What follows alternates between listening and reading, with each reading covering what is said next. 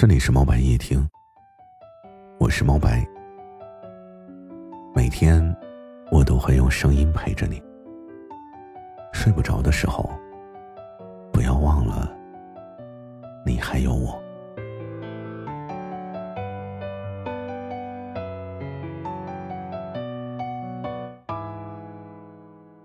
今天无意间我看了一句话，这感触很深。你是我二十岁喜欢，三十岁却不会选择的人。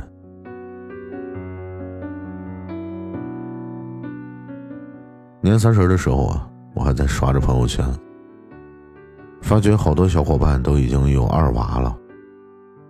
有的时候我还会觉得，那个谁谁谁，他本来就是个孩子，没想到现在都已经是两个孩子的爹了。前两年的同学聚会，就聊起了我们这个哥们儿大学时候的感情经历。两个人异地两年，结果后来姑娘把他甩了，和同校的男生在一起了。那天晚上，这哥们儿来我寝室，越说越难过，说着说着就哭了。哭着哭着，我们俩就把我们寝室偷偷藏的一箱啤酒，很快就被喝干了。但是酒没尽兴啊。于是呢，我们就又叫了几个哥们儿，用书包往寝室运啤酒。后来足足囤了五箱。本来是两个人在喝，后来喝成了一屋子的人。大伙喝的翻天覆地，有的趴在洗手间睡着了，有的吐了一床，还有的抱着别人的脚唱歌的。最后呢，我连床都没上去，直接扯下被子在地上睡了一宿。那天聚会的时候，这个哥们说：“想想也真是搞笑啊，一场失恋搞得就跟个世界末日似的。你们也是，本来是我难过，怎么最后就都跟着乱套了呢？”现在这个哥们儿，仕途顺利。媳妇儿贤惠，孩子茁壮，妥妥的人生赢家。年轻的时候是不是就应该这样啊？现在看起来一件很小的事情，在那个时候就足够天翻地覆了。但是你会发现，以后的日子里，失恋这件事情太平常了。你的爱情，你的爱人，你的幸福。总会在恰当的时机，以一种最好的方式跟你遇见，因为，在你跌跌撞撞的人生中，已经学会了如何操盘波澜起伏的人生，而此时呢，幸福一旦来了，你就有能力稳稳的抓住。说真的。我们真的没有必要着急长大，也不用忌惮变老。每一段岁月时光中的你，都已经替未来之中的你埋下了最好的伏笔。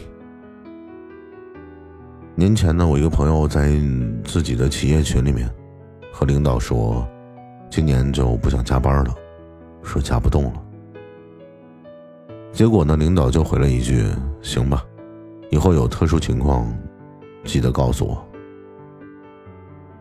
朋友就很无奈的和我说：“我准点下班还叫特殊啊？”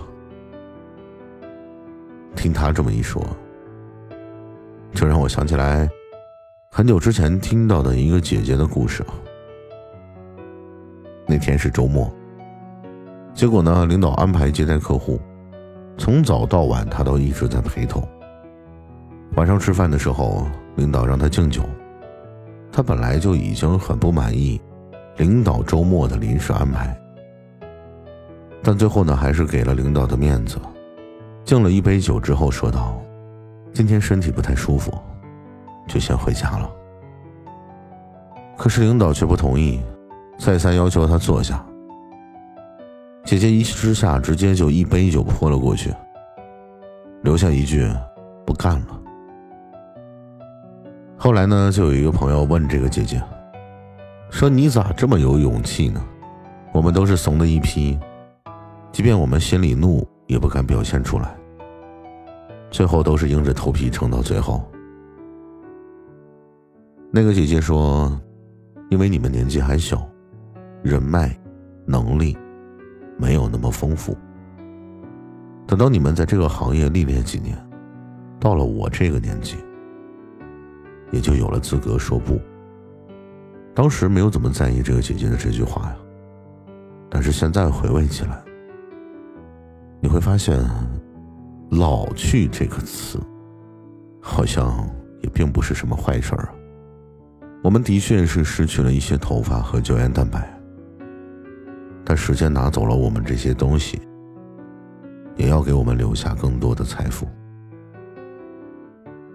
也许我们当下的每个人都还向往着年轻，可是你不得不承认，年轻的时候承载了太多的痛楚。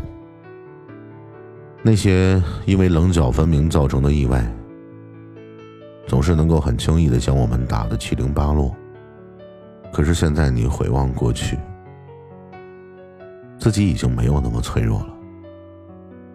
这就是成长的力量，成熟之后的财富。它让我们不再胆小，不再彷徨，总会让我们变成我们自己想要成为的模样。我记得我二十岁的时候，还在为生计发愁，为了感情哭泣，为了前途迷茫。在我快要三十岁的时候，这些困惑都已经不在了。因为我在完成梦想的过程中，不断的努力，在为我四十岁的人生埋下伏笔。兴许那个时候我已经有爱人和孩子了，那么我就会和他们一起去收获人生中接下来的美好。在这中间啊，隔着的远不止十年，而是我一整段完整的人生。五十岁的人生，虽然我现在不敢遥望，但我可以确信的是，虽然那时的我已经不可能再拥有现如今的年龄，可是那个时候的我，却会有着今日的我未曾拥有的满足。人生就是这样啊，今日的苦今日吃，今天的遗憾今天去尝尽。才能换来来日源源不断的幸福和喜悦。所以别着急啊，来日的你一定会感谢此时未曾放弃的你。就像电影《怦然心动》中的那句台词：“有时落日泛起紫红的余晖，有时散发出橘红色的光，燃起天边的晚霞。”在这灿烂的日落景象中，我慢慢的领悟到了父亲所说的“整体胜于局部总和”的道理。所以一切都还来得及，记得爱自己。晚安，万事世界的晚，安是。